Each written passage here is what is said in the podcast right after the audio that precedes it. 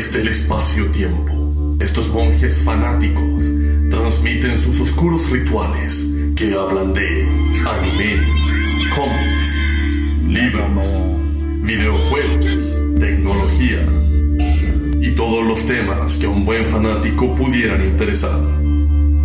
Bienvenidos a escuchar a sus locutores, Jovito y Tenagu. Los monjes fanáticos. Bienvenidos a un nuevo programa fantasmagórico, espeluznante de monjes fanáticos. ¿Cómo están, chicos? Náticos, náticos, náticos. Bien, bien, yo quiero partir este programa de, de anime, este ciclo que estamos retomando, como bien decía Jovito, de eh, comentando que qué buena serie está el Mandaloriano temporada 3. ¿ah? Muy buena, muy buena. ¿Qué quieren que les diga? Así que- Date vuelta a la chaqueta, po. No, para nada, yo al contrario. Yo, yo, Tiene yo que apreciar dije, la sutileza. El no, yo dije, Mandaloriano, yo temporada dije 3. temporada 3 del Mandaloriano. No dije la serie del libro de Boba Fett. ¿Ya? Eso estoy diciendo. Está muy no- buena la temporada 3. No Hay es que verla entonces ahora. Le, le doy, le, le doy contexto. El episodio 5 y 6 es, parece la continuación del Mandaloriano, señor. Ya, entonces hay que ver el, el episodio 5 y 6. Y están pero de pelo, sí. To- Eh, mire, lejos. Mucha Pero- gente ha llorado en- que, que fanservice, que fanservice es lo que queremos ver. Nada que hacer. Yo casi me paré a aplaudir la serie, sin nada que hacer. Sí, pero, es de- y- pero es el Mandaloriano, no es eh, otra cosa. Sí, sí, ahí No, de concuerdo con. ¿Y los no me- previos te los, te los saltas o hay que verlo? Puta, si No, quería véalo, entender, sí, son, sí, sí. para- si no son malos, sí, lo entender- que conversamos en el especial no son O malos, sea, pero son rellenos, son rellenos. Ve 6 7 nomás y preocúpate y piensa que es la temporada 3 del Mandaloriano y se acabó, oye, pues. hablando de anime, nosotros somos la generación que vimos un montón de relleno en el anime.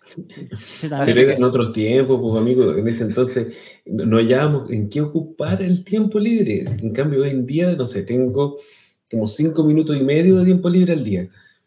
¿Tienes tiempo ir- libre? Haber Eh, depositado. No, a ver, no, no, no, para, para, para las prensas, para las prensas. ¿Tienes tiempo libre? Dime cómo lo haces. Fácil, pues. No voy al baño. Ah, ya. Pañales, listo. Listo. Ya sabemos que el Sonda. doctor icónico usa pañales, listo, solucionado el problema. Saludamos a la señorita Bere, Bere, Bere, que nos dice buenas, buenas, y dice anime, güey. Sí, por supuesto, si nosotros siempre tenemos en cuenta ahí de que usted nos ha pedido el ciclo de anime, así que hoy día lo trajimos de vuelta. Pero no se mala que- costumbre. ¿eh? Sí, no, da poquito, da poquito ahí. Mejor sigamos adelante porque nuestros oyentes tienen que escucharnos todas las semanas quejarnos que no tenemos tiempo, que estamos cansados, que trabajamos mucho, y eso que nos escuchan lo que hablamos antes de empezar la transmisión, porque eso sí que son, eh, Son, lloriqueos. son terapias deprimentes, cápsulas deprimentes emo. En la. Ah, oye, el último disclaimer, tengo que hacerlo.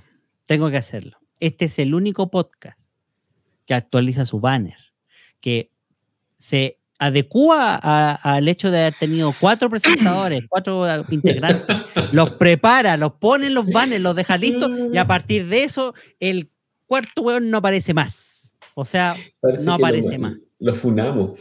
Desde el momento que pagamos, porque pagamos exacto. por ese logo actualizado donde salen cuatro monjes, desapareció Meteoro. Desapareció.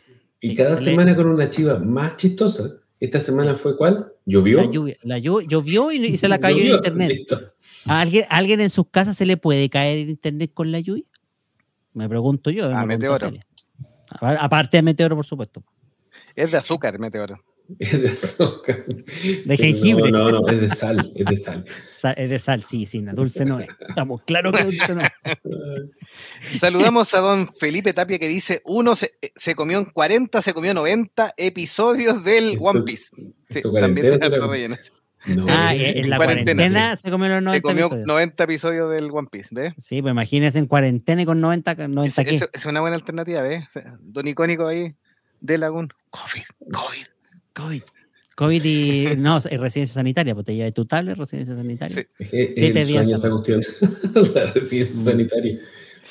Y saludamos a don Gonzalo Gonrock que nos dice saludos, así que le aprovechamos de hacer unos saludos ahí que nos está saludando.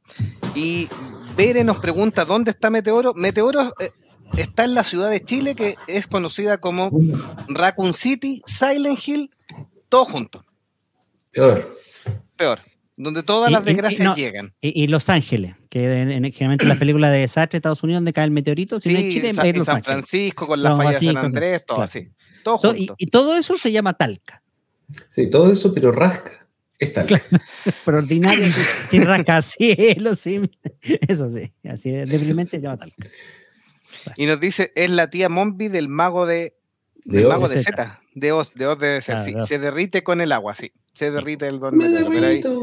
sí, ahí lo vamos a tener. Sí, algo así. Así. que- Pero vamos a entrar en terreno hoy día, ¿o no? ¿Ya? Ya, entremos en tema, vamos. Ya, empiece. Juegue. Hoy día en el ciclo entonces de anime volviendo, quisimos revisar animes de fantasmas y paranormales de los 80 y 90 más o menos. Em, hay que hacer una pequeña aclaración. Si nos referimos a la cultura y el folclore japonés con los distintos tipos de demonios, monstruos y fantasmas, prácticamente los tenemos involucrados en un 90% de series, mangas, eh, animes, películas, etc. Nos vamos a enfocar los que están un poco más abocados solo a eso, pero puede que se nos hayan quedado algunos, así que también son libres de em, señalarlo. Así también tenemos, por ejemplo, en grandes sagas como Dragon Ball, como One Piece, personajes que calzan con esto, pero la serie obviamente tiene otro estilo, ¿ya? Así que por eso no los vamos a nombrar. El folclore y la mitología japonesa entonces son ricos en estas extrañas criaturas sobrenaturales y mágicas inspiradas en la naturaleza, zorros, mapaches, monstruos, serpientes. Bueno, y quienes hayan visto las películas de Ghibli también, incluyendo esas películas tiernas de Ghibli, muchas tienen tremendos monstruos y simbolismos, como los Oni, demonios u ogros, los Yurei, almas atrapadas, los Shinigamis, dioses o fantasmas de la muerte, y los yokai que abarcan una gran gama de espectros y espíritus, que es una mezcla entre seres humanos, eh, mezclas de animales, híbridos, etc. Entonces, está en muchas expresiones artísticas de, de Japón y obviamente en los animes que también nosotros vimos en los años 80 y 90 también los podemos encontrar. Es un tema más, más bien transversal. Es de la cultura. O sea, nosotros que hemos bebido de la cultura japonesa a través de, su, de sus animes y sus mangas, siempre aparecen, eh, ya sea una historia seria de otro tipo, cuando van a, a los templos a orar o en, en, la forma que ellos hacen sus rituales con sus muertos, ya se eh, trasluce un poco estas creencias que ellos tienen. Bueno, y hay, como dice Jovito, otras series que son súper explícitas en presentarnos esta mitología. Eh, no solo series, sino que también videojuegos. Eh, ¿Cuántos videojuegos hemos jugado donde salen todos estos elementos? Sí, sí, hablando de videojuegos, no sé si ustedes se recuerdan, hay uno que se llama Fatal Frame, que me acordé al tiro cuando tú dijiste, que tú le sacas fotos a los fantasmas. De PlayStation creo que era. No sé si salió en las otras consolas, pero en PlayStation se llamaba Fatal Frame Sí. y, y tenía mucho que ver esto porque en tema de capturar los espíritus con la cámara, habían temas de espíritus muertos y también el tema de los suicidios en Japón, que es bien relevante.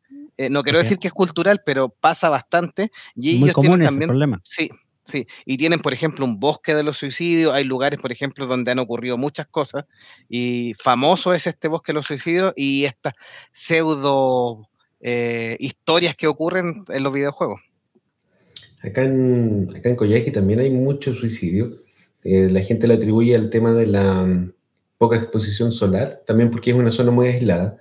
Y hay, como dices tú, lugares donde la gente eh, tiene cierta preferencia para ir a, a vida. Y, y también pasó hace unos años que hubo como una oleada de suicidios en un mismo puente, como seis o siete, pero después las malas lenguas dicen que había un tema ahí de drogas metido de por medio y que no serían eh, tanto suicidios como homicidios disfrazados. Mm. Sí. O sea, lo Doña- suicidaron. Ese fue el- Exacto.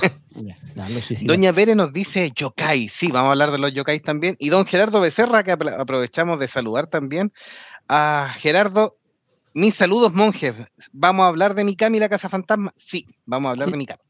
Sí, sí. Esa, esa yo creo que es la más reconocida de las que vamos a hablar ahora. Ah, Oiga, le faltó un mensaje, pues Felipe Tapia dice, en Talca no Ah. saben hacer completos de sonor.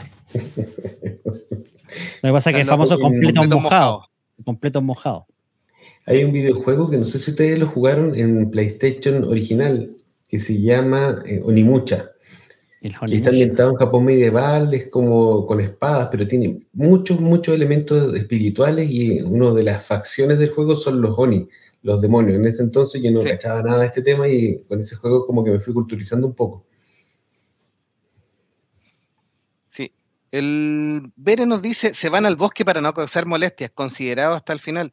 Efectivamente, es un tema cultural, sí. Como los gatitos. sí. Eh, se van, se retiran para no causar problemas a la familia, para que no los encuentren sí, ahí. porque no, van a morir en la casa. Perdón. Sí, sí, sí, es muy similar. Como que buscan evitar este afectar a otro y que otro se preocupe. Así que en Japón también se supone que le cobran a la familia los gastos asociados al, al fallecido. Entonces, si lo, haces, lo vas a hacer, hazlo de manera que no genere tanto problemas familiares, como por ejemplo tirarte en la calle y generar un taco o que tienen que cerrar una vía de metro y que le cobren esa cantidad de plata a tu familia más encima de que, de que te perdieron. Hmm. Claro. sí, Eduardo Benítez nos dice, hola monjes, saludos desde la desaparecida Encarnación, donde después de tres meses llovió. Llovió. llovió. Ah, tres meses, tío. Tres meses, Aquí no ha llovido nada, nada de nada. Bueno, pero estamos en verano nosotros también, así que, pero, Eduardo en, en, Paraguay tiene um, clima más tropical. Es más normal esta lluvia de lluvias de verano, claro. Debería llover un poco más, sí. Pero bueno. ¿Y Felipe qué nos dice? Fatal Frame estaba en la feria, ah, comprando discos piratas, hecho al agua. En la carpeta para mayores de 13. en la carpeta para mayores de 13, junto al GTA, el Bullying, el Silent Hill y todos los juegos Funaki de Meteoro. Ahí están, pues, eh, por ejemplo, PlayStation 1 haciendo honor El Doom, el Diablo, todas las cosas cochinas y que todo, Y todas las versiones en, PC, claro. Y, todos los juegos de Nintendo que juega Meteoro ahí. No, pues era imposible, habían, habían, no habían copias de Nintendo, pues, hombre. No, De hecho, de hecho la, copia, la, copia, de los videojuegos de Nintendo, como los de Super Nintendo, salieron cuando el Super Nintendo ya estaba de, de capa caída y llegó el Nintendo 64. Ahí recién aparecieron los piratas, los primeros juegos piratas de Super Nintendo. Oye, léete ese mensaje de Eduardo Benítez, por favor.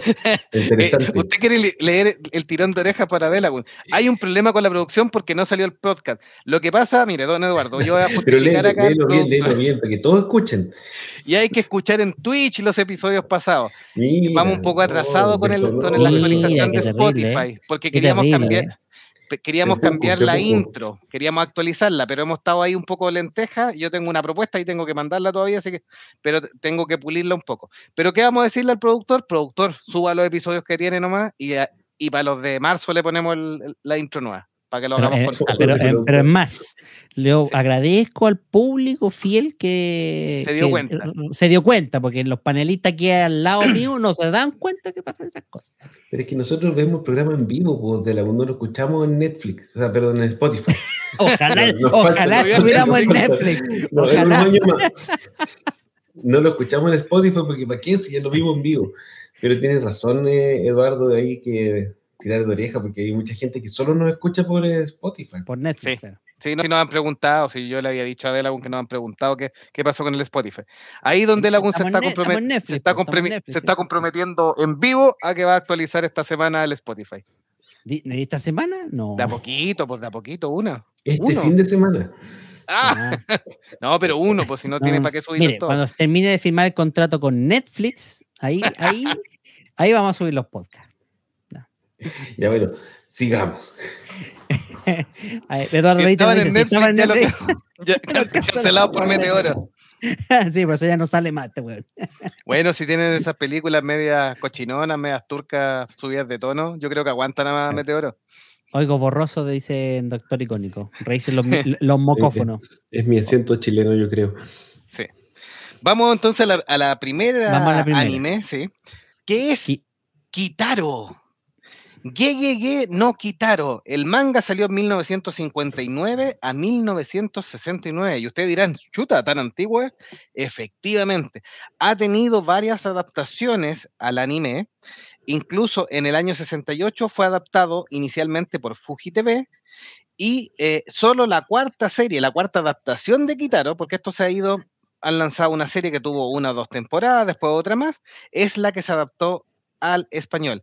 Incluso el director Isao Takahata, que es muy conocido porque es un muy buen amigo de Miyazaki en el estudio Ghibli, trabajó con él en importantes películas, em, en los años 70 fue uno de los que adaptó Kitaro, Gegege no Kitaro. Así que la más conocida es la versión del 96, que es la que se vio en Latinoamérica. Incluso hay una remake del 2007, que yo ese no lo vi. La del 85 encontré episodio y lo revisé y es muy similar el tono, un poco más oscuro. La versión del 96 un poquitito más divertida con estos personajes.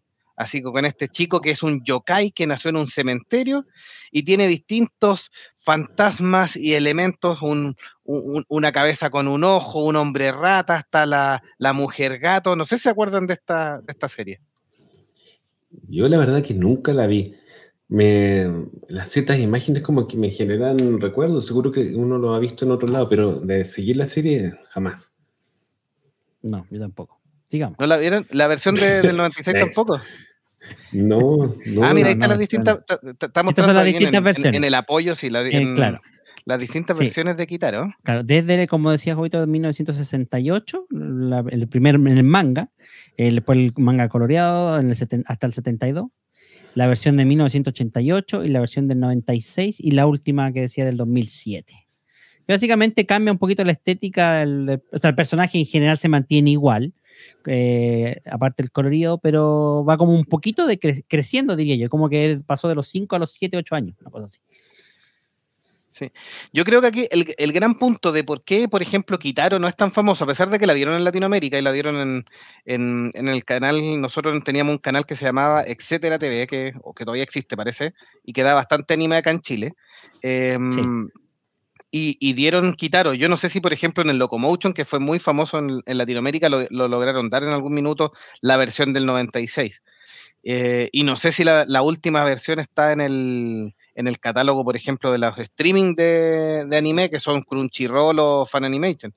Así que, pero tiene que ver con que es la que está mucho más relacionada con toda esta cultura japonesa y es muy poco occidentalizado, porque todos los eh, elementos tienen que ver con Japón. O sea, si no te gustan los yokai y no, entiendes este tipo de fantasmas o espíritus, claramente no, no lo viste.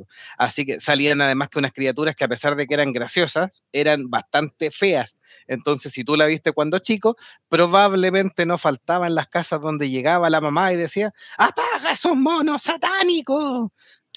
¡Satánico! ¡Denúncialo!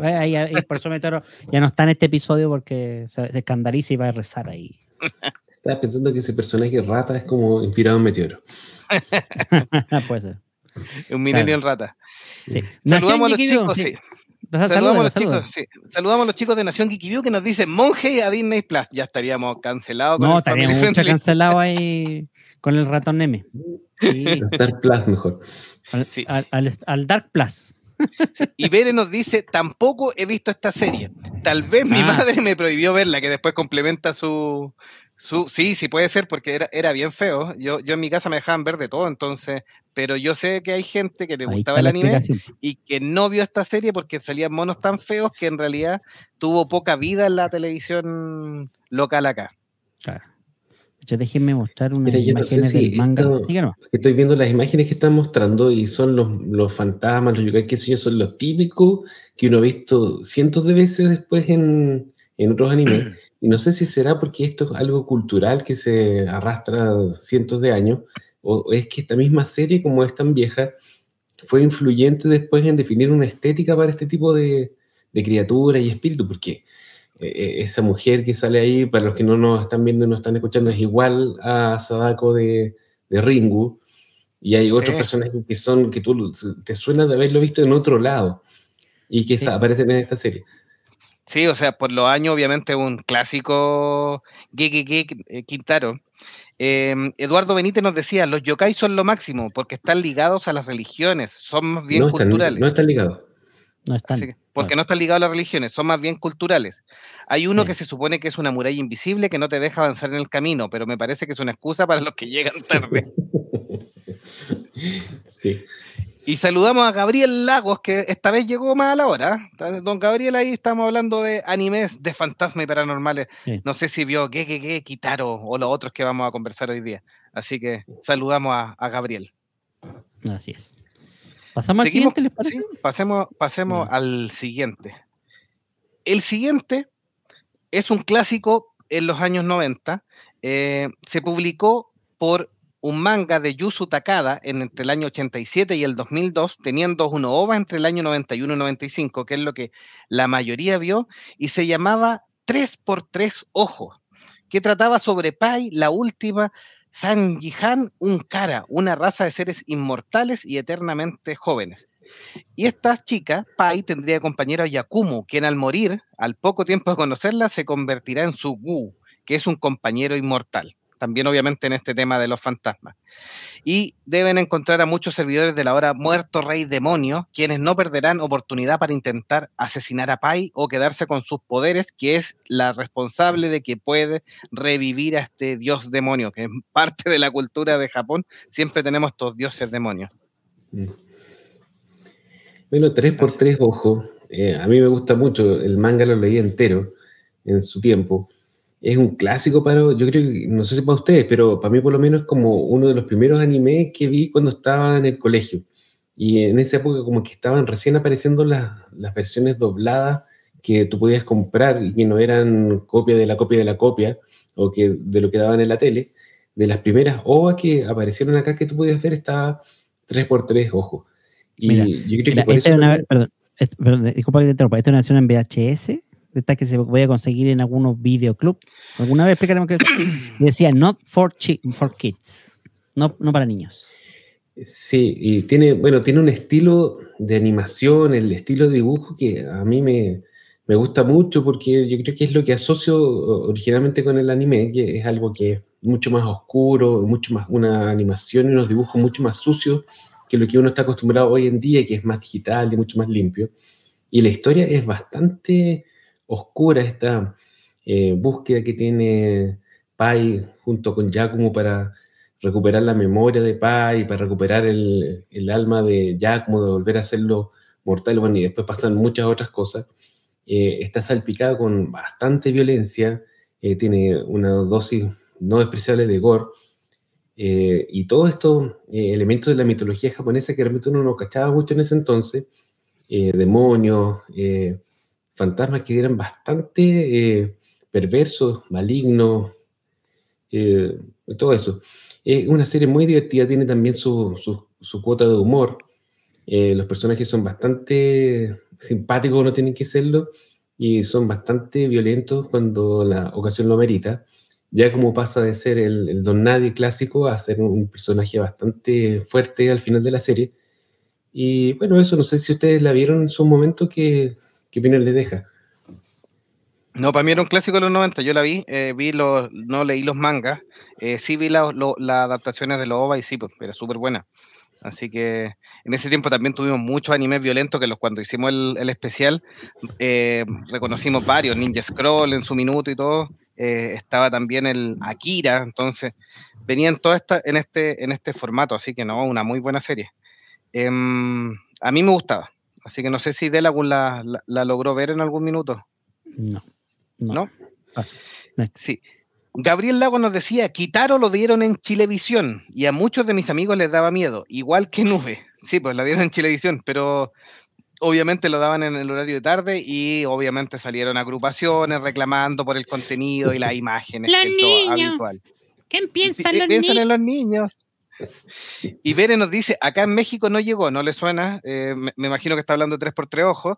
Em, Chile estaba a la vanguardia del anime. Sí, en ese tiempo, en los principios de los 90, no era tan latinoamericano el tema, eh, sino que habían, aquí Chile hubo un buen nicho de, de partida en los 90. Después, obviamente, se expandió a todos lados, incluyendo Estados Unidos, que explotó bastante.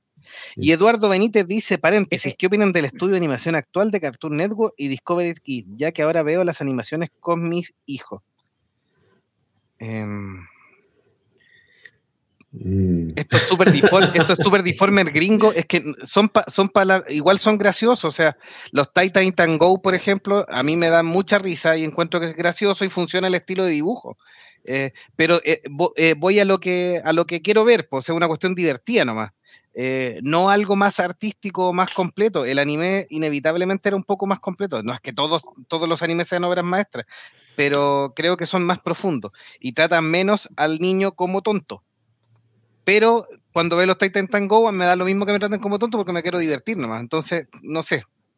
Eh, pero por ejemplo, los Thundercat Roar eh, estaban hechos para un público infantil y que a lo mejor esto lo encontraba súper divertido que fueran tan deformes, este leono como una papa, pero, pero no sé.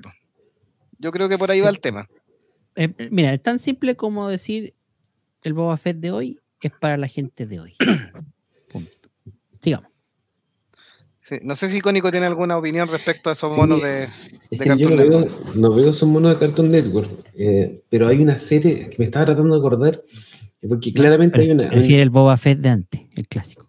claramente hay una gran influencia del anime en la animación estadounidense actual. O sea, lo que nosotros estamos consumiendo de- en Netflix o en otras, eh, en otras cadenas está súper, súper influenciado en el estilo de dibujo, en los movimientos, en las caras, qué sé yo. Y hay algunas que son bastante buenas. Eh, pero no me acuerdo cómo se llama, así que sigamos y antes que termine el capítulo le, le hago la recomendación. Sí.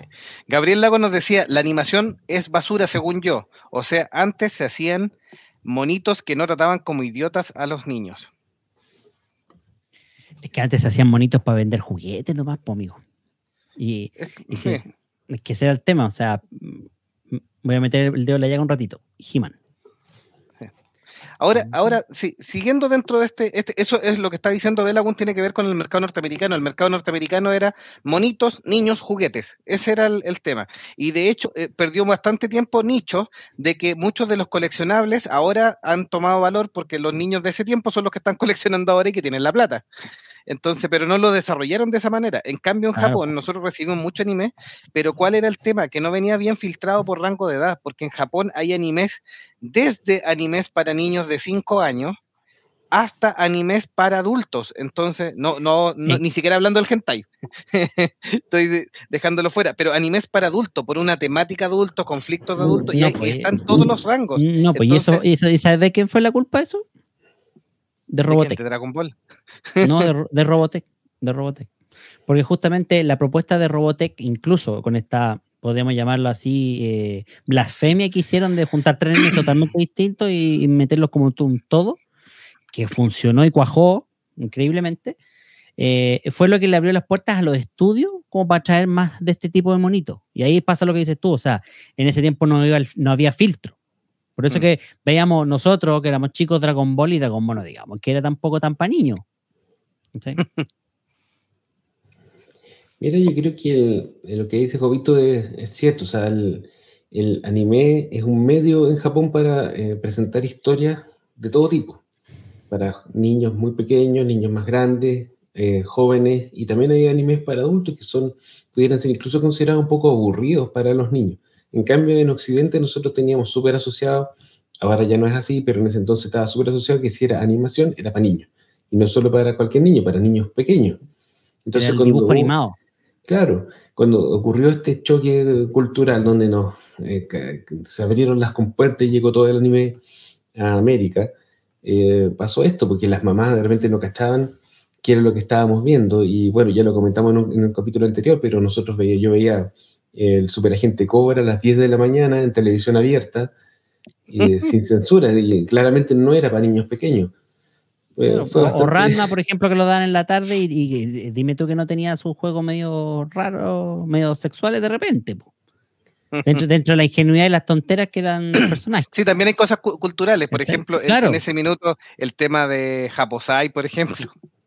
Sí, porque y oliendo en los calzones. Bueno, sí, también Sí. está un tema cultural que también lo hemos hablado, que nosotros estábamos muy influenciados por la cultura estadounidense, donde es absolutamente válido presentarle a un niño una pistola, pero no presentarle a una mujer eh, desnuda.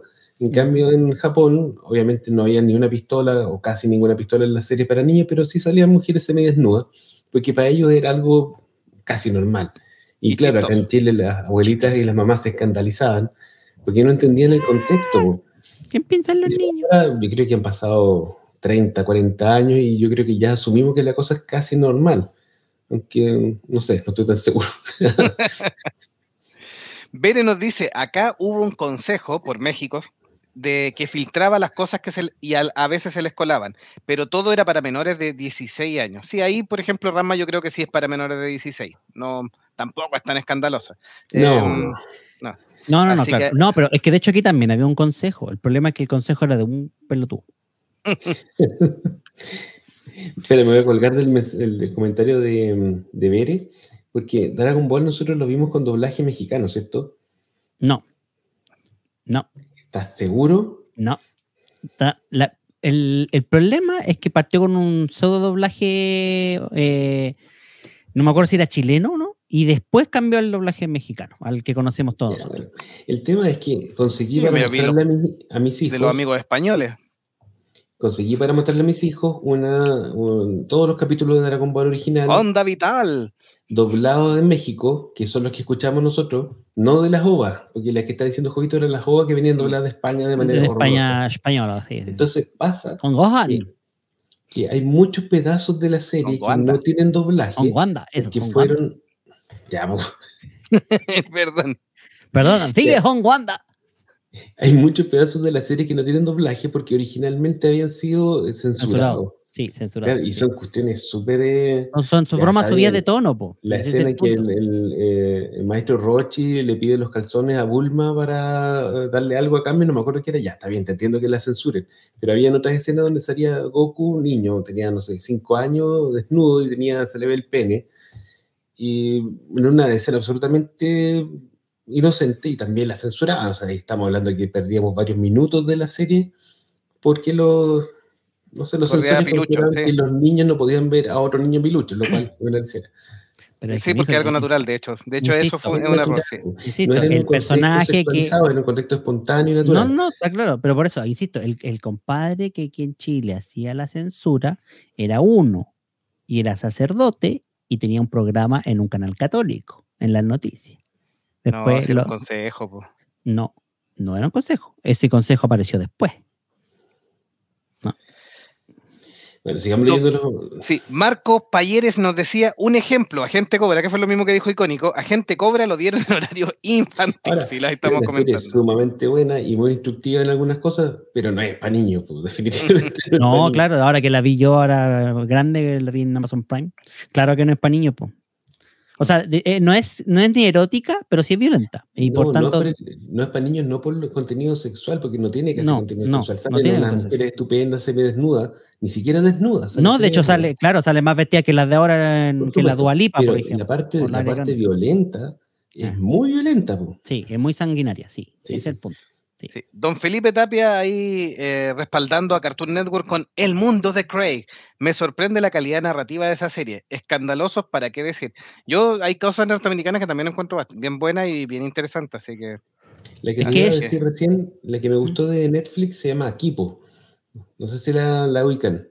no, es una serie súper colorida. ¿Qué Es como? Kipo ¿Qué y las bestias eh, fantásticas, una cosa así. Echarle una mirada, tiene una historia súper entretenida, es muy, muy dinámica y, es- eh, y tiene una animación así que es muy bonita y es súper divertida. Y tiene buena música también.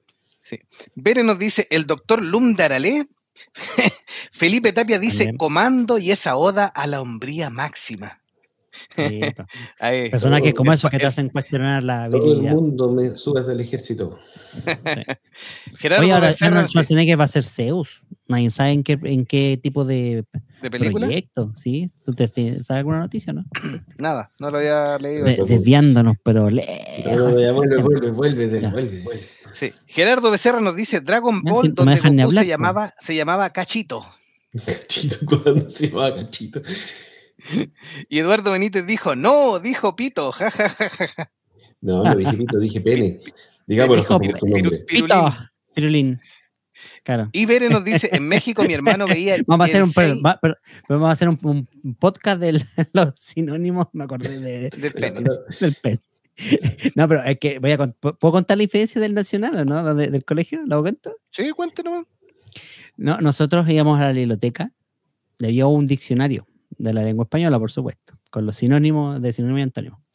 Y ese diccionario, yo no te miento, ¿cuántas páginas tendría? Unas 20 o 30 de eh, sinónimos nuevos que se le habían inventado a través de las generaciones para el Al pirulín. Era un libro súper viejo y tenía escrito, así como Sí. yo creo que del siglo XVIII, de alumnos del colegio lo- que le habían ido poniendo sinónimos al pene. Claro, no, y Y- eso mismo y iban por la- sumando. Y por por la la orilla de la hoja, hacia abajo, hacia arriba. Hacia y arriba. En la siguiente y página ya. Más y más, más. Bueno, y así con varias palabras. O sea, no, pene no, no era la única que tenía muchos sinónimos. Pero era, era la más famosa. Pero la más No, conocida, sí, la que más y era tenía. Como, era como la tradición que las generaciones nuevas teníamos que dejar ahí como una nueva palabra. Inventar uno, claro. Bere nos decía, en México mi hermano veía Jensei y Sansón y se le veía el pilín cuando hacían volteretas. Está bien, está bien.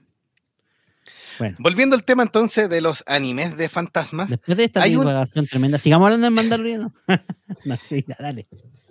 hay una serie que se llama Yu Yu Hakucho. No sé si ustedes la, la vieron. El anime es de 1992, pleno 92. Me parece que aquí en Chile la, la dieron después, sí, en la televisión, en Etcétera TV también lo dieron.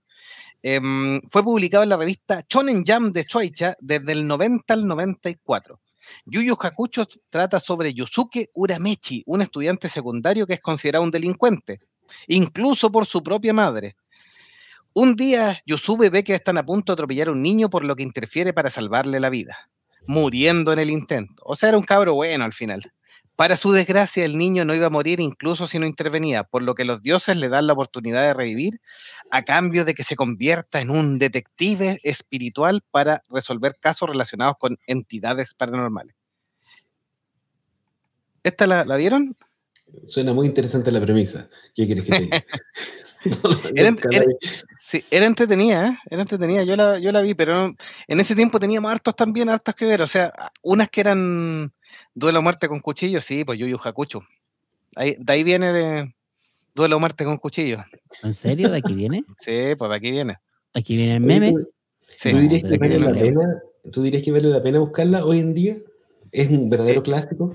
Sí, sí, lo que pasa es que, mira, yo creo que quedó para acá por alguna otra serie, porque en ese tiempo también nosotros, no sé, pues teníamos los Caballeros del Zodiaco, el mismo Dragon Ball, eh, teníamos em, Slam Dunk, por ejemplo, Ramma, que Oigan, quizás son más entretenidas. Esa es un, un Esta es la imagen del live action que hicieron Sí, en de Netflix. Yu Yu Hakucho. Ah, es de de Yu Yu Netflix, Hakusho. Sí, sí. Eso no lo, no lo, no lo había no. Estamos mal. estamos, estamos sí, lo mismo digo yo.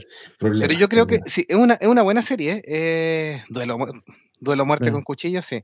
Em, es una buena serie. Yo creo que pasó con la porque habían otras más, eh, más conocidas, más famosas de su época, como las que nombré. Pues a lo mejor se acuerdan alguna otra ustedes. Oye, es todo un tema para los japoneses tener de protagonista a estudiantes problemáticos, así violentos, que son medios pandilleros. Está lleno, hay, hay muchos, ¿no? Sí. Sí, de, de hecho la serie, la- una de las series top del año 2021 es Tokyo Revengers y son eh, estudiantes de secundaria pandilleros. Los Tokyo Manhai. Tremenda serie. Yo la vi ahora, me puse al día con esa serie y tremenda serie. Pero ¿por qué no? A mí me suena que siempre es como una especie de los japoneses lo que querían llegar a ser y no lo que no pueden, porque culturalmente obviamente no, no se, con- se contradice con por cómo son ¿no? en los colegios, lo, lo tan eh, respetuoso y eh, ordenadito. Entonces para mí que esta expresión del anime es como la liberación de ese trauma de no poder ser. ¿Qué Sí, puede ser, puede ser. De hecho, de hecho, eh, las, las comedias, eh, mira, ahí activé a- Hasta a los doramas son así, Gabriel po. Lago, sí. En, en las comedias de japonesas de escolares salen cosas que uno a lo mejor probablemente no lo, no lo ve, son más contentos, son más felices, y allá uno los ve y son súper estructurados y súper tranquilos. Así que, sí. Así que A ver, explícame esto, lee esto, por favor, no entendí. yo. Felipe no. Tapia nos dice Yuyu Hakucho o la única huevada que Bagachi terminó porque fail máximo. Eh, el, el creador de Yuyu Hakucho es el mismo de Hunter x Hunter, Ah, y que todavía no termina. que- está casado con la, con la creadora de Sailor Moon. Ah, ¿Y yo pensé que ese con el guatón RR Marte. No, Hablan de cosas que no terminan. este creador, este creador, esta serie sí la terminó, pero Hunter x Hunter, y después como el gallo se casó con la otra niña que tiene plata por Sailor Moon y todo, y parece que lo mantiene, el gallo se ha dedicado y ha puesto mil excusas y está como la misma explicación que dio Don Delawood, George R.R. R. Martin, que no saca nunca sus libros, así mismo está con Hunter x Hunter. De hecho, la Ah, serie no está cancelada, ni el manga, ni el anime tampoco, porque Pero hay intenciones de seguir. Pero no avanza con Cazador X. Que para mí, de las dos creaciones, Cazador X es mejor el, el desarrollo de los personajes. ¿ya? Mire, Yu Yu muy Hakusho bueno. me gusta, este detective paranormal, pero, y es del tema que estábamos conversando hoy día, pero como creación, Cazador X eh, es buena Cazador X, maldito que no la termina, sí. Mira, iba a echar un chiste de la gente, de los creadores que se demoran tanto con sus series que nunca la terminan y después mueren. Pero creo que en el contexto de lo que viene más adelante es de mal gusto, así que no lo voy a hacer. Hágalo, hágalo, hágalo. Y Gabriel Lagos nos dice Tokyo Manhai, sí.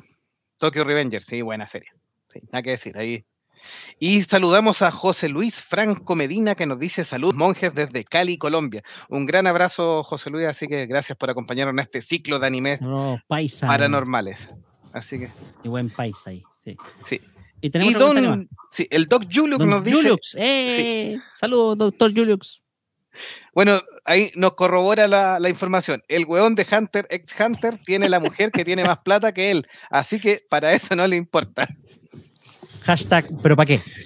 Ay, Ahí está, po, ahí está la explicación, ¿ven? Hashtag, ¿pero para qué? Es Sí, como el bono COVID. Tienes bono COVID permanente, así que no le importan. Sí. Soberano Pip. Ya. Y Eduardo Benítez dice, dibuja tres viñetas, borra dos, dibuja dos, borra, dibuja una más, borra dos más y así sucesivamente y al final no tiene nada. Termina el día. ¿Qué hiciste hoy día? Nada. sabes que Hunter x Hunter me la han recomendado un millón de veces y yo no la quería ver precisamente hasta que no avancen, po, porque para qué voy a quedar colgado igual que todo. Pero puede ver los OVA o las películas, pues si ahí, ahí por lo menos avanza una historia autoconcluyente dentro de todo. Ya, sigamos. La guinda de la torta, yo ya, creo, Gabriel, la, la Gabriel, más ¿qué conocida. Aquí, aquí, aquí. Ay, esa está en Netflix también, también es un... El weón de High School of the Dead que se murió antes de terminar la serie. Sí. Hay una copia en Netflix, pero la weá es calcada. Eh, sí. Cuando tienen la Eh, idea y después no pueden sí, mira, disfrutar Juli- lucas. sí, Julito, Julito no, no hace una aclaración. El anime tiene un cierre, el manga está en el aire. Sí, sí, e- efectivamente ahí Julito tiene razón. Sí, yo no, me- no me Ya. acordaba, pero es- esa información es la más veraz con Hunter x Hunter. Ya, el sea, anime el tiene un manga, cierre, el manga sí. es que está votado, como, como Dragon Ball. Y estamos todos muertos igual, que también está en el Netflix. Se reestrenó recién una coreana ahí que está, está arrasando en, en Netflix. En este. Son largos los capítulos, pero entretenida. Yo he quedado pegado, así que llevo como 10. Pero esa es, Em, esa, perdón, esa es, ¿cómo se llama esto? ¿Dorama? No, de ¿Estamos todos zombie. muertos? Ah, la del co- el colegio. Sí, Ya. Sí, Puta, todavía no, no, no, no tengo para verla. ¿Cuándo? Ponga ¿Cuándo voy a poder verla? Ponga, para, tele, eso tenemos, ponga tele. para eso tenemos a Jovito, para que no, para que nos cuente para todo que Espérate, no no, duerma. voy- Voy por el sofá primero. Voy por el sofá primero. Después la, después la tele. Vamos a la quinta de la torta hoy día, que me imagino que todos se van a acordar, incluyendo la señorita Bere, que es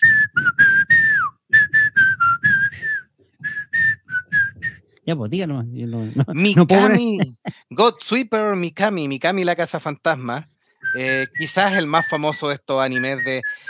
Es un muy buen anime, ma- eh, mezcla comedia, horror, creado por Takashi China, publicado por la revista Shonen Sunday desde el 91 al 99, y obviamente nos cuenta que el sobredesarrollo y sobrepoblación eh, que comienza a, a- a quejar en Japón fuerza muchos espíritus y fantasmas a abandonar sus hogares de forma forzada. Y ahí aparece esta profesión de casa fantasma donde nuestra Reiko Mikami, una joven casa fantasma, pero enamorada principalmente del dinero, que había sido aprendiz del padre Karasu, se dedica a ser la reina de los cazafantasmas. Con personajes totalmente divertidos, súper reconocibles. Está, bueno, el personaje de Mikami era una sensual cazafantasma eh, que tiene múltiples cosplay también. Eh, Tadao Yokochima, que era este que más encima, aquí esto es- a cada rato se le reventaba la nariz. eh, más encima saca, porque después a lo largo de la serie saca su poder espiritual Yokochima. No es Sí, menos. pues, sí, sí, sí. la- la- ah, eh, también tiene como una especie de pseudo fantasma que era. Creo que era. Eh, sí, pues tiene poderes fantasmales, lo que pasa es que, y es súper poderoso Yokochima, de hecho es más, eh, más poderoso que Mikami, pero su poder se activa obviamente por este, este poder relacionado con, con el Ero Zenin, eh, el poder erótico. Así que cuando ve chiquilla o cuando toca Mikami en, en sus Había partes ah, pudendas, claro, había que frotarlo. se activa. Sí. Y incluso carga el poder de Mikami también cuando le toca las pechuguinis. Ya, en a la ver, primera, ¿Qué? Levanta la mano, ¿quién quiere ver cosplay de Mikami? Eh. Hoy que son la- cínicos los otros dos. las mamás de esa época un poco confundidas con el tema. sí. ¿Por qué le sale sangre de nariz a cada rato? Así No. que. Luis, Her- sí, Luis Hernández nos dice saludos desde el tráfico, mis buenos amigos. Un saludo, Luis Hernández, gracias por estar escuchando y esperamos acompañarlo ahí en el tráfico, Dios, mientras se, así que mientras se mueve. Y dice, Bere nos dice, no, otra serie que nunca llegó a México. Chuatas, Bere. No, ¿en serio? Sí, dice que le encantaba la estética así, por lo menos. Pero no Ah, le ya. llegó pucha Bere. eh. Qué mal, por Yo Dios. tenía la idea de que México era como la cuna del anime en español y parece que no es tan así. No, Chile tenía los mucho más. doblajes no. Sí, Sí, los Sí. doblajes no. sí, Porque sí. Ah, Nosotros está reventamos antes, ahí estaba buscando, a petición del productor general de este programa, vamos a empezar a está poner buscando los cosplays de Mikami. cosplay. Listo. Eh, Mikami- está activando sus poderes espirituales. Vamos a empezar Sí. a poner cosplay al tiro. Listo, carepala. De Oiga, Laguna mire, Yo- aquí hay de una-. Aquí hay una, una conocida suya, mire. No me dejó ir. Ah, Fabi, la colega. Sí, la colega. también, es- sí, también tiene ahí su cosplay de, de Mikami. sí. Muy buen cosplay en realidad. Muy guapa la, la- la colega. ¿Ven? Si no digo yo. Así que Ah. conocida en toda América Latina como cosplayer, Porque- farmacéutica y representante de Chile. oh, sí. Ya donde le un concéntrese. Hernán Fang nos decía Mikami, qué serie más Pero sí. Pero si, Sí. si saben cómo me pongo, ¿para que me invitan? Po? Sí, y mire, y Julito, no, para los que quieren, le gustó este tema de los fantasmas paranormales y de los animes paranormales y de fantasmas. Julito nos recomienda dos animes de fantasmas. El primero se llama Kiyokai no Kanata, dos temporadas más una película, y la segunda es un Seinen y se llama Tazogare Otome por Amnesia. Una temporada, 12 capítulos. Así que si les gusta el tema, estas son series más actuales ahí que estamos revisando. Ya. Y dice ver ahí nos da la explicación, con el, en los 80 con el Tratado de Libre Comercio nos llegó puro contenido americano. Así que en los 90 puso ahí. Ah, ya. Pero igual raro porque- bombardeados. Porque, claro, los, los que, los que en cierto modo como que potencian esto eran los americanos, pues ellos abrieron el, el mercado manga, decía, con Robotech, a partir de ahí se abrió el tema y, y empezaron a exportarlo como si fueran de ellos. Pero llegaron como una década más tarde. Eso sí. El boom acá fue mucho antes. Bueno, a estos dos protagonistas de, Mikami, Reiko Mikami y Tadao Yokoshima, se une Okinu, un fantasma adolescente, que aquí vamos a cometer un spoiler porque obviamente se pone un personaje muy interesante y esto hace mejor la serie. Okinu, que en las primeras temporadas es un fantasma, resulta que era una niña que fue sacrificada en un volcán en, en Japón, en una montaña, y obviamente quedó congelada. Así que Yokoshima, en uno de sus poderes mágicos, cuando explota, logra revivirla, así que después eh, Okinu aparece como ser humano porque nunca alcanzó a morir, estaba como en el limbo. Aquí mezcla, efectivamente era un fantasma, pero era un fantasma que estaba en el limbo porque su cuerpo quedó como en animación suspendida por nada menos que 300 años. Y aparecía también, obviamente, el, el, el viejito que se llamaba, eh, se me olvidó el nombre del viejito. Yakuchin. Yakuchin, que era el de la tienda de esoterismo, que obviamente ahí era medio pervertido y Mikami se aprovechaba también de sus cualidades para, para engatusarlo y para, y para lograr lo que obtenía. Tiene una película, por supuesto, eh, God Sweeper Mikami Batalla en el Gran Paraíso, y también tuvo juegos para Super Nintendo y PC en esos años. Así que yo vi el juego, aquí en Chile se vendía el juego de Mikami. Sí, sí, lo tenía, yo lo tenía en emulador. Era uno de plataforma. No, no era muy bueno. De lo que yo recuerdo. Aparte que está en japonés. No se cachaba nada. Así. ¿Esta la vio donde la no, no, Mikami, sí. Sí, sí. Mikami, Mikami. Era chistosa. Aparte que también era de la que lo daban en horario más, no era premium, sino que era como de, de tarde. En el horario tarde, sí, como de las 5 o 7, sí. Sí, exacto, en horario de Antes 11. de las teleseries para, para las mamás. Claro, en horario de 11. Con esto de, de Yokoshima me estaba acordando que hace un tiempo cuando le, le estaba mostrando algunos animes a los niños, pasó esto de que el protagonista le explota la nariz porque ve una, una niña estupenda, creo que fue Dragon Ball. Y Sí. mis hijos inocentemente me preguntan, papá, ¿por qué le sangra la nariz? Y yo tratando de buscar una explicación, todo espectador, para que ellos entendieran qué era lo que estaba pasando. No, Ah. hijo, que se, está emocionado. Ah, ya. Bueno, es un buen- es una, estrictamente una- sí. una- es una buena analogía sin mentir. sí. Sí. Está muy Está emocionado. Sí, está muy emocionado. No dijo de dónde ni cómo. Eh, Claro. Ya está haciendo spoiler ya, po, amigo. No haga spoiler, pues. De Spoilerman va, se va a convertir. Eduardo Benítez dice, el tema de los animes largos es como a mí en particular me desanima de ver. Sí, mi Cami, no sé cuántos episodios tuvo, no me acuerdo, pero era largo, pero no gigantesco, pues no. Miles. No es, No era Dragon Ball. no es como Naruto, po. no, Sí, Naruto, po. One Piece o de esos que. Esos son eternos. One Piece ya tiene el, el récord ahora. Sí. Y Bere nos dice, nos llegó Candy Candy, Sandy Bell, Katie, Remy, Mazinger Z, Robotech, Los Gatos Samurai, Meteoro, Astro Boy, Titila, Caballeros, Sailor Moon y las Guerreras Mágicas. La guerra Lucila. mágica. Acá nosotros vimos, eh, acá Candy llegó con doblaje argentino, ¿se acuerdan? Sí, sí. Sí, señorita Pony, hermana María. Anthony. ¡Marica! Señorita Pony. No hacía marica, ningún intento de disimular el, el- No, el acento. no, no. Anthony, Señorita Pony, hermana Ah. María. marica, marica. Así, era un personaje que se llama Marica, marica. Para mí, de- dentro de esto es, es el más completito, Mikami, el más divertido. Em, tenía mucho humor, obviamente era picarón dentro de su contenido, así que nada que, nada que hacer. Pues. Sí, pues esa era la gracia, el, el humor picarón así. Que yo no sé si la podría ver con niño igual, ¿ah? como para explicar esa, eso. Eh, eh, un poco me pasaría con lo que le pasó a Icónico, o sea, partiendo por explicar eh, por qué la sangre nariz en otra cosa y por qué se activan los poderes de esa manera. Bueno, quizá en un par de años más no tenga que explicarles nada. Eh, eso es lo que más me temo. No, sí, es, la, es la natural, lo natural. Sí. Por eso, igual me temo. Sí. Dentro de esto, un, man- un manga también muy famoso, de estos de... ah, Bueno, eh, tú, Siga, tú, siga, tú, siga. tú, Be- Bere nos decía, acá también tuvimos a Candy con doblaje argentino. ¡Eh, viste! ¡Ishi Candy! Oye, Oye, Samurai ¿sabes? X, Espérate, ¿les puedo ¿te contar un detalle? Samurai Espérate, espérate, deja de contar un detalle. Lo que pasa es que mi esposa es fanática de Candy. Yo le regalé en los tiempos en que éramos así novios antes de, de casarnos, eh, la colección completa en DVD, como 12 DVD. Las guardamos, pasaron los años, nacieron niños, etc. Y ya cuando los niños tenían una cierta edad consciente, eran como 6, 7 años, encontraron la, la colección esa DVD. Bueno, se hizo pedazo, es un tema aparte. Pero el cuento es que la vimos, vimos algunos episodios.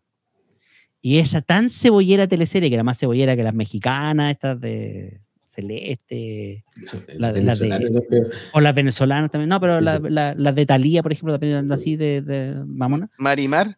Marimar y todas esas, la- las del barrio, en fin. Mi, mi hijo le quedaron mirando a mi, mamá a, a mi señora y le decían, mamá, ¿y esta cosa tan triste veía y tú? ¡Y Candy! Y la pobre Candy, no había capítulo que no pasara llorando, o con pena, o, o sufriendo por Anthony, o por el gatito, o por alguna persona, o por la, o, o- o- o cuando la, mm, la amiga que era su- re amiga en el orfanato, la, la- hace todo lo posible para que la, la adopten a ella y no a la Candy. Y la, y la- y la- Annie. Claro, la Annie, y la otra igual la quiere tanto, la Annie, man, y le pega la zancadilla, le hace todo, el Annie, y, y se llevan a la Annie, po. Entonces, vacuna a la amiga, triste, la otra llega que, que- deseándole lo mejor, pero cagada ahí. Y, eh, co- y mi hijo le dijeron, ¿y esta cosa veis, mamá? Yo no quiero ver, seguir viendo esto, es muy triste. ¿Y eso que no le pusiste José Miel? Oh, ya sigamos. en un pueblo muy Ese también. lejano. Deberíais po- Esa ponerle, o si se portan mal, le- les vaya a hacer Sí. un, un marco. Un, un maratón de Marco.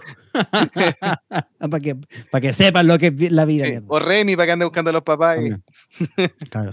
Mikami es de los primeros X, Echi que llegó a Latinoamérica. Así que Sí. Julito ahí nos da. Y Bere dice el pololo ¿Qué le pasó a consentidor ahí de la sensores? Es una inversión, mijita. Inversión.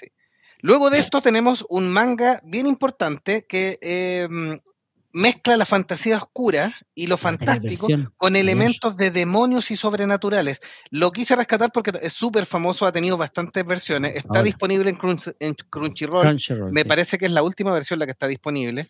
Eh, partió en el año 88, pero incluso fue publicado hasta el año 2021, incluso cuando murió su autor, creado por Kentaro Miura. Y estamos hablando de Berserk, que sé que el señor monje icónico también ahí lo...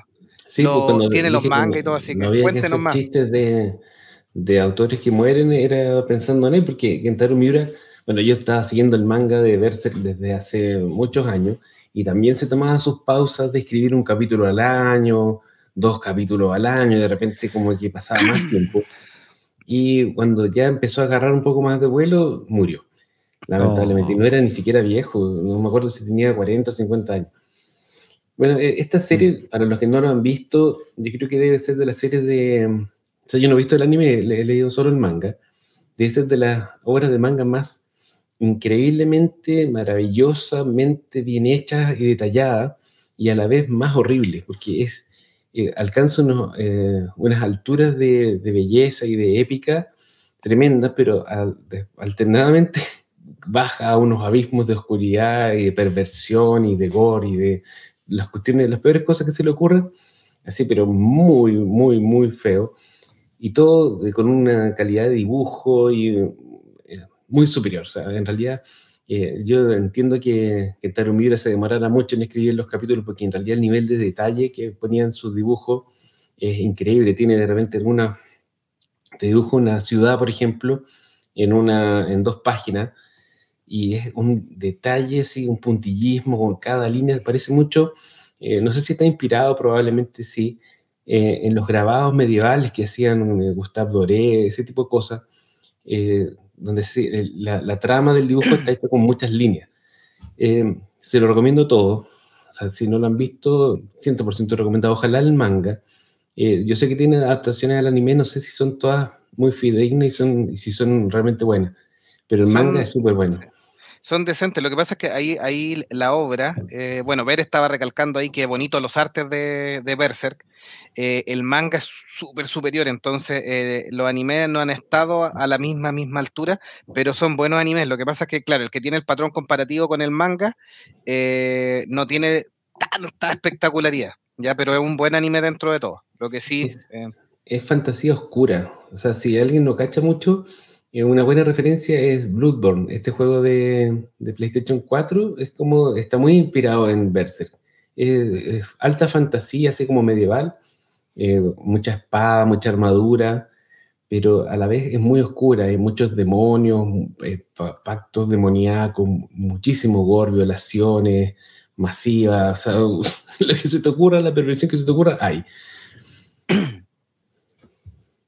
Eh, incluso en los últimos capítulos, digamos, los últimos años, había estado mucho más suave, como que en algún momento alcanzó un pic de, de maldad y después se puso un poco más suave, pero en realidad yo no estaba tan seguro si realmente se había puesto más suave o estaba preparándonos así como para que bajáramos las defensas los, los lectores de, de Berserk para volver a tirarnos de nuevo una, un, un eclipse oscuro, una cosa así.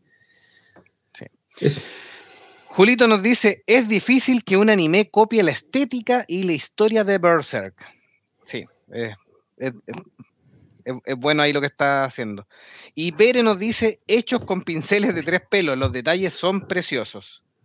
Eh, y Julio nos dice, lo más atrayente de este manga para mí es la historia, que es muy buena, que es lo que está recalcando icónico también. sí. excelente. Lástima que quedó, quedó en el aire. Bueno, yo en realidad no tenía ninguna esperanza de que la ter- terminara la historia, porque eh, como iban abriendo los arcos argumentales y había muchas cosas que nunca se, se cerraron y eh, al ritmo que estaba publicando tendría que haber vivido 150 años para terminar la historia, pero pucha, no, no hubo ni siquiera un, un punto medio. Bueno, quizás sí, ¿ah? Así como un, un semi eh, lugar ¿Cierre? satisfactorio dentro de la historia, pero no un cierre, no, definitivamente no. Luego de esto, hemos conversado cuando hablamos de estos dos folclores japoneses, los distintos monstruos, eh, criaturas asombrosas. Hablamos un poquitito, no queremos hacer un especial del estudio Ghibli todavía, Aún. eh, aún, Pero el estudio Ghibli tiene en sus obras muchos elementos de esto. Por ejemplo, la Gran Pompoco con esta historia de estos mapaches tiene muchos de estos elementos de estas criaturas sobrenaturales, estos espíritus del bosque. La misma princesa Mononoke con estas criaturas, un poco con el tema del, de la contaminación, el espíritu de la naturaleza, pero también está muy relacionado con estos fenómenos paranormales. Pero quizás la obra más completa en relación a los fenómenos paranormales, en relación a los fantasmas, sea El viaje de Chihiro de Hayao Miyazaki del año 2001. Es un film que nos cuenta la historia de Chihiro, llamada en Japón Sentu Chihiro no Kamikakuchi quien durante una mudanza se ve atrapado en un mundo mágico y sobrenatural, teniendo como misión buscar su libertad y la de sus padres para así regresar a su mundo. Chihiro es una niña caprichosa y testaruda, de más o menos 10 años, que se pone furiosa cuando sus padres le dicen que tiene que mudarse de casa esta está llena de simbolismo y llena de elementos, porque en este, en este paso, que muchos han comparado un poco a la historia de Alicia al caer en la eh, madriguera del mm. conejo de, Luis Carroll, de Alice en, Wonderland. Con el País de las Maravillas. Claro. Entonces, una metáfora de este cambio, de este aprendizaje que tiene la misma Chihiro, de cómo va aprendiendo valores que, como niña no los tenía, en un paso hacia, la adolescencia ya más adulta, yendo hacia la adultez. un crecimiento, y la madurez, sí. Responsabilidad, esfuerzo, respeto y todo. Y todo esto adornado en este mundo mágico donde tenemos muchos elementos del folclore japonés como seres paranormales, chikigamis, yokai, dioses, criaturas fantásticas, etc. Además, esta película ganó el Oscar, que ahí hay todo un tema que podemos conversar respecto a por qué es la única película de animación que ha ganado el Oscar. Muchos después acusan que se les coló en algún minuto a los grandes productores que hacen lobby y, no tuvieron cómo contrarrestar esta, esta avalancha, pero que después los pilló mejor preparados y han bloqueado películas, grandes películas de anime que de repente son muy superiores a las eh, norteamericanas que, que, ganan el premio Oscar. Independiente que son muy entretenidas, son bien hechas y todo, pero hay muchas veces donde hay películas de animación japonesa que han podido estar compitiendo y ya prácticamente no las nominan. Pero el viaje de Chihiro lo logró Mm, y, generó que es la primera película de animación, de animación tradicional, además de Japón, que ganó el Oscar. Este año se rumorea que van a sacar dentro de las nominadas a películas animadas una de, anime. Yo no me puedo acordar cómo se llama el, cineasta, es el mismo que hizo eh, Summer Wars, Minari, eh, no me acuerdo cómo se llama la otra, lo voy a buscar. ¿Ya? estrenó una película hace poco y dicen que es súper buena y que la podían tirar a los Oscars. Ya. Rellena por. No, no, es, no, es Bell? Espérate, si yo, te voy a decir, pero déjame buscarlo. Porque Bell, ganó un premio, en, lo fue mostrado en el Festival de Cannes y ganó un premio también en, Italia, parece. ¿Y qué fue lo que pasó? Esa es, Mamoru Osoda. El, de Mamoru Osoda. Espectacular película. Eh, Bere, de hecho, nos puso ahí eh, Bell. Gracias, disculpen. Y Julito nos puso Makoto Chinai, pero era Mamoru Soda, sí. Bell. le da. yo sé que Felipe Tapia también la vio, eh, Julito no sé si la vio también, parece Bell, y Bere no sé si la vio porque se estrenó en toda Latinoamérica.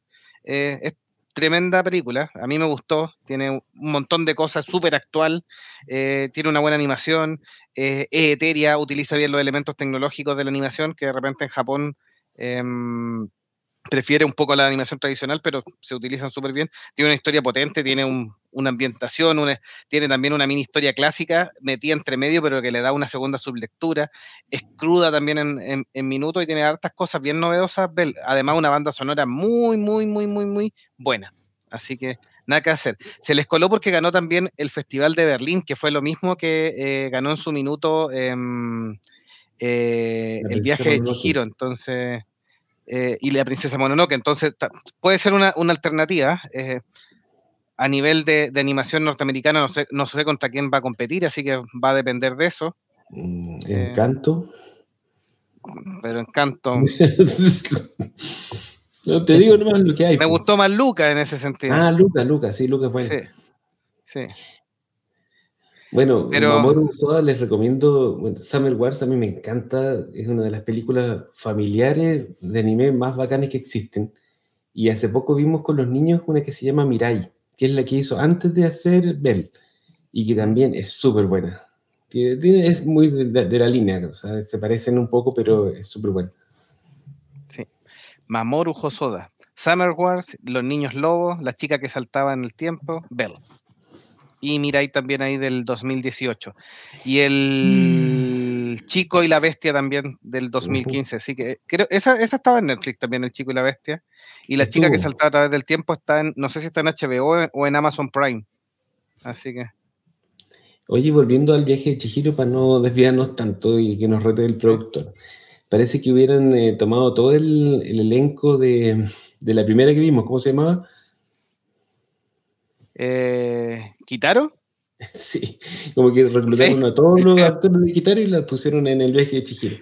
Lo, lo- lo lavaron un poco y listo. Son los mismos. Ahora, el viaje de Chihiro, según algunos, es la mejor película de Ghibli. Yo no sé cuál es la opinión de ustedes. Yo estoy entre esta y La Princesa Mononoke. Es Mm. realmente una película maravillosa, es increíble. O sea, desde la. o sea, si tú la pones en mudo y la, solo la ves, la parte estética de la película es súper variada, imaginativa, brillante, con los- todos los colores.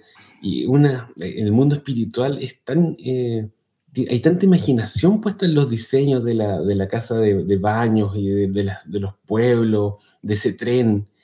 Eh, a eso súmale la música que tiene que, realmente es una banda sonora fabulosa. Eh, la trama que es muy entretenida, eh, no es tan, eh, es bastante más lineal que las películas de Ghibli que salieron después, que algunas son un poco muy voladas.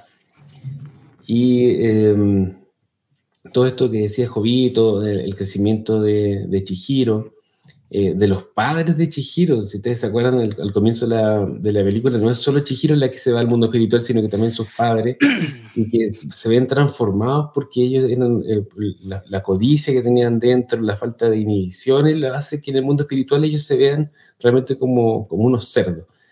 Eh, así que eso, yo siempre la recomiendo, yo creo que es una buena introducción al mundo de la animación japonesa. Quizá eh, deja la vara demasiado alta para alguien que no haya visto otras cosas, pero bueno, si vas a ver una sola película de animación japonesa en tu vida, quizás pudiera partir por esa. Sí. ¿Qué dice don, con, don Delagun del viaje a Chihiro? Del viaje de Chihiro, bien, gracias. Sigamos. Sí, le gustó. Sí, no, buena, bueno. ¿Pero la viste? No, por eso, bueno. ¿No, No, la la he visto? No, no Póngase visto al día. ¿Está en Netflix todavía? Todavía. Sí, está en Ya, Netflix todavía. no. Voy a hacer Eh, cuando encuentre cinco minutos como el doctor icónico, ahí voy a tratar de irla viendo. Pero ven los en niños. hartos cinco minutos, sí.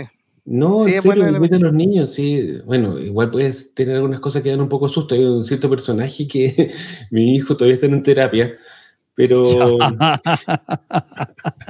Quiero seguir eh, distribuyendo traumas por el mundo. no, Ve no, la pero cosa así. si tú estás ahí presente y explicas, eh, pasa piola.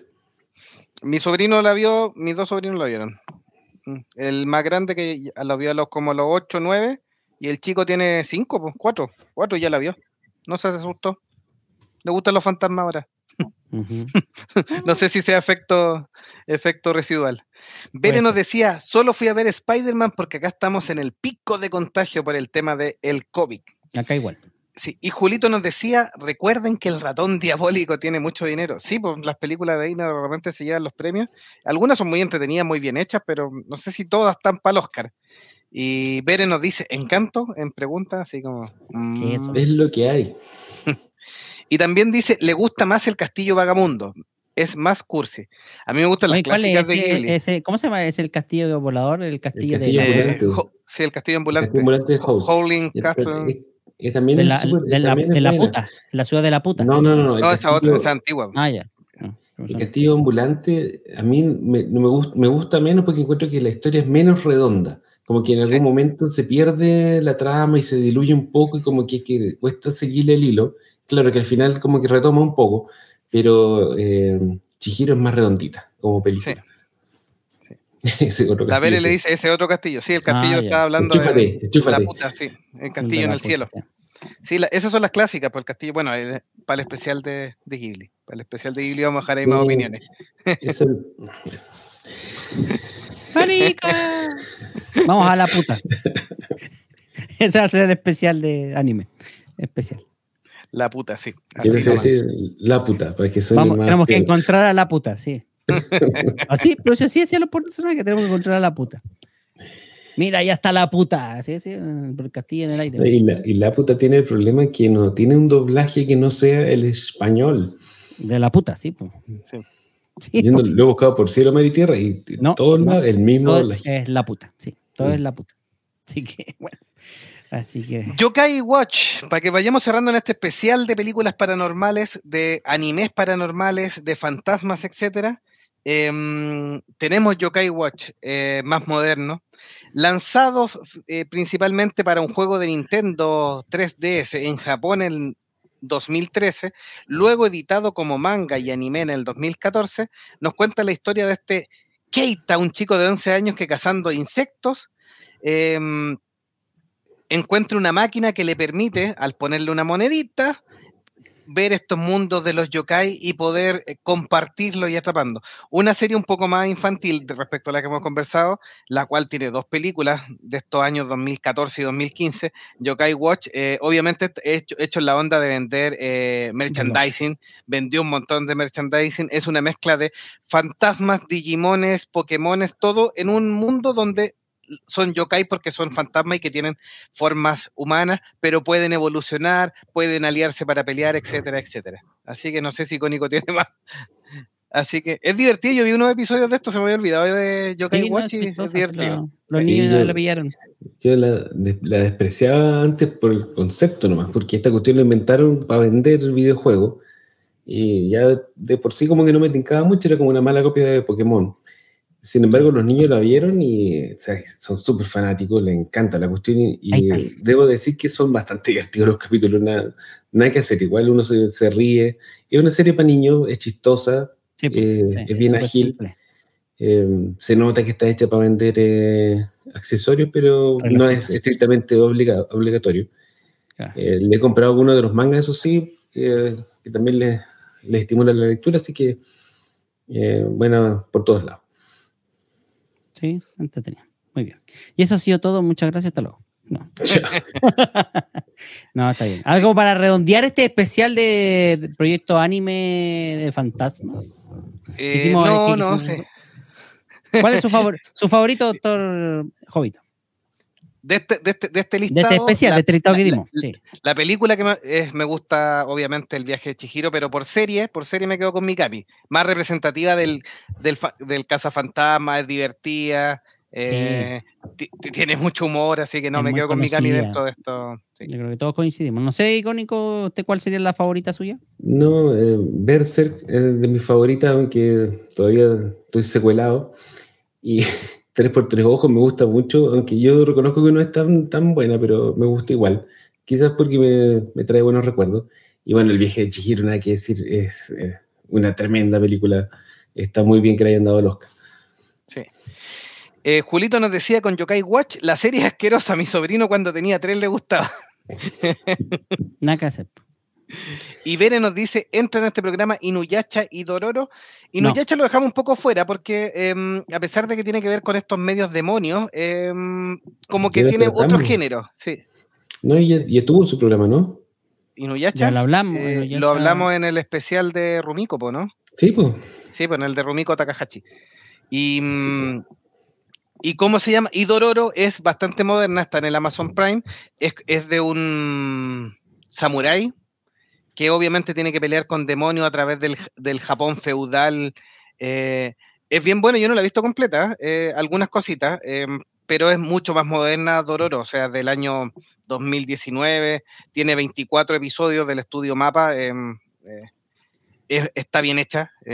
y a los que les gustan la- las historias de, de guerrero y, y de, del Japón medieval es súper buena. Pero no la incluimos todavía porque obviamente son de las más modernas que no son tan famosas y nos hemos abocado casi siempre a las más clásicas.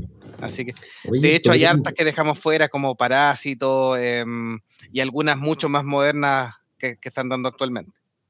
Podríamos hacer un día un especial de anime moderno. Claro que tendría que hacernos las recomendaciones como con unos meses de anticipación para poder verlo.